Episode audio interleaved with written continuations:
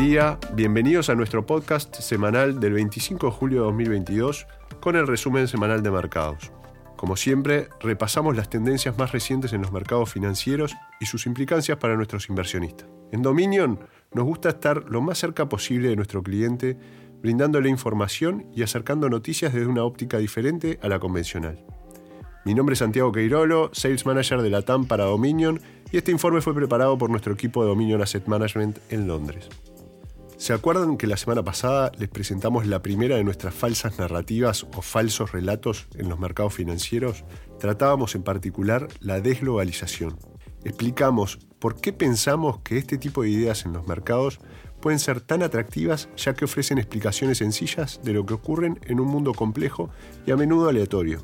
El riesgo de las falsas narrativas es que pueden llevar a los inversores por el mal camino, destinando un capital a lo que creen que es una tendencia importante, pero que podría ser una operación sobrecomprada con importantes riesgos ocultos.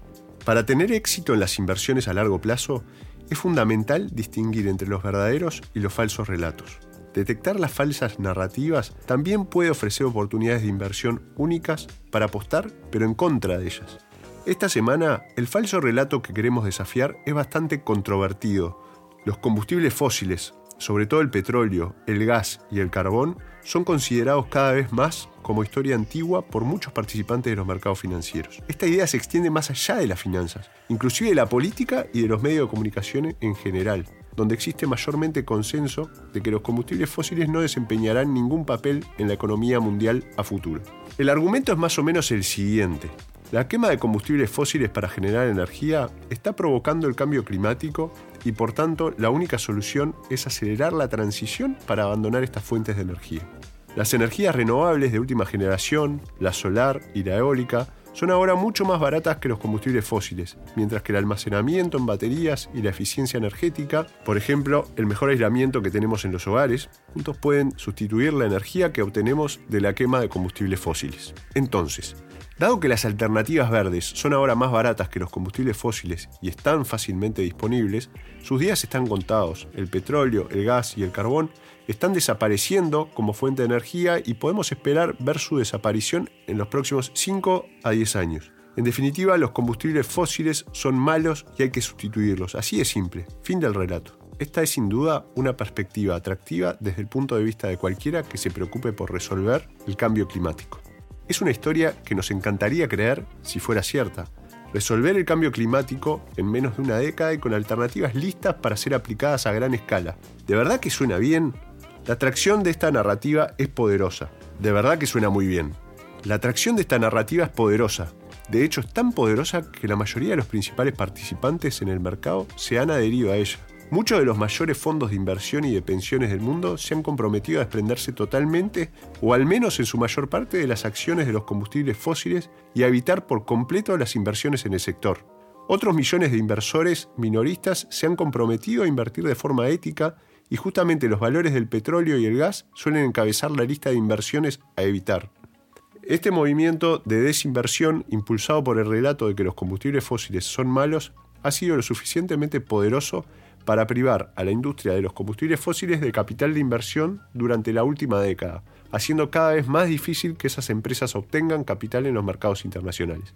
Es más, han enviado una fuerte señal a los equipos de gestión de los productores de combustibles fósiles de que invertir en nuevos suministros no será recompensado, de hecho puede incluso ser castigado por los mercados. Eso es lo que han hecho casi todas las grandes empresas de combustibles fósiles. Han restringido la inversión en nuevos suministros y en su lugar han reinvertido los flujos de caja en proyectos de energía renovables o en devoluciones a los accionistas. La idea de que los combustibles fósiles son malos y que desaparecerán pronto es probablemente la narrativa falsa más consecuente y potencialmente perniciosa en los mercados actuales. En primer lugar, la energía es buena, facilita la mejora de la calidad de vida, unos 800 millones de personas no tienen acceso a la electricidad. 2.400 millones de personas generan calor para cocinar y calentar el agua quemando biomasa, o sea, madera, estiércol, residuos de cultivos en fuegos abiertos. Solo esto causa 3 millones de muertes prematuras cada año en los países de bajos ingresos por la contaminación del aire en los hogares. Llevar la electricidad a los que no la tienen, aportar formas más seguras de energía para cocinar, no son cuestiones triviales sino transformadoras para la mitad de la población mundial. Y tal como están las cosas, las energías renovables hoy no pueden hacerlo. No es casualidad que los países donde residen estas poblaciones sigan invirtiendo fuertemente en la generación de energía con combustibles fósiles. Llevar electricidad y fuentes de energía más seguras para sacar a cientos de millones de personas de la pobreza requiere grandes cantidades de energía fiable y de bajo costo. El carbón, el petróleo y el gas siguen ofreciendo una forma relativamente barata y rápida de llevar grandes cantidades de energía a grandes poblaciones de forma fiable. Las energías renovables pueden ser de bajo costo, pero solo en ciertos lugares y en ciertos momentos, mientras que el almacenamiento de energía está al menos a una década de ser un lugar significativo para almacenar el exceso de energía renovable para su uso cuando el sol no brilla o el viento no sopla. Nos guste o no, a los occidentales, los países en desarrollo van a seguir desarrollándose, lo que significa una enorme demanda de energía nueva procedente de miles de millones de nuevos ciudadanos emergentes de clase media. Las energías renovables desempeñarán un papel en esta historia, pero también lo harán los combustibles fósiles y tecnologías como la energía nuclear. Además, el concepto de que los combustibles fósiles son malos está tan simplificado que podría decirse que es hasta infantil. La industria de los combustibles fósiles impulsó la revolución industrial y el siglo XX, el mayor salto en el nivel de vida de la humanidad en la historia de nuestra especie. Aquellos que piensen que eso fue malo son bienvenidos a probarlo y a tratar de vivir sin electricidad, sin atención sanitaria moderna, etcétera, etcétera.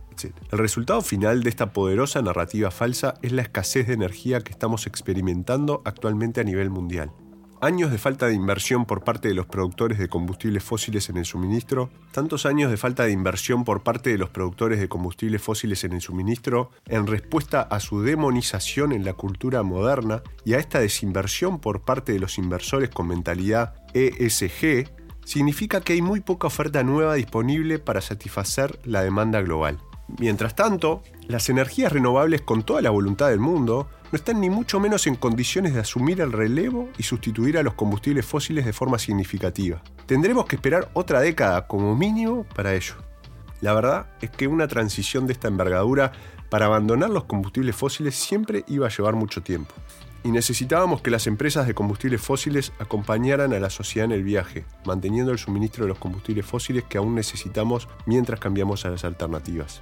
Lamentablemente, este enfoque más pragmático es impopular, no se ajusta a la falsa dicotomía, buenos contra malos, y por tanto, parece que seguimos por el mismo camino, que probablemente solo conducirá a una escasez de energía aún peor que la actual.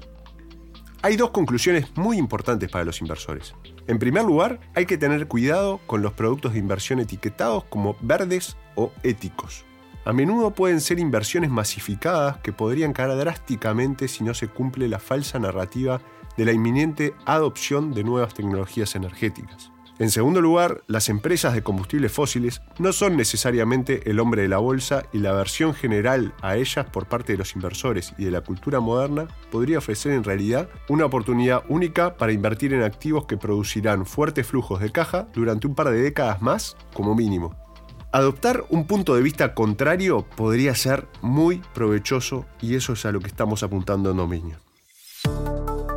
Mi nombre es Santiago Queirolo, esperamos que hayan disfrutado de este nuevo episodio, los invitamos a seguirnos en Spotify y en Apple, dejar su reseña y nos volvemos a encontrar en una semana. Muchas gracias. Las opiniones expresadas en este podcast pertenecen al autor en la fecha de publicación y no necesariamente a Dominion Fund Management Limited. El contenido de este podcast no pretende ser un asesoramiento de inversión y no se actualizará después de su publicación. Las imágenes, videos, citas bibliográficas y cualquier otro material de este tipo que pueda estar sujeto a derechos de autor se reproducen total o parcialmente en este artículo sobre la base del uso legítimo que se aplica a la información periodística y al comentario periodístico de los acontecimientos.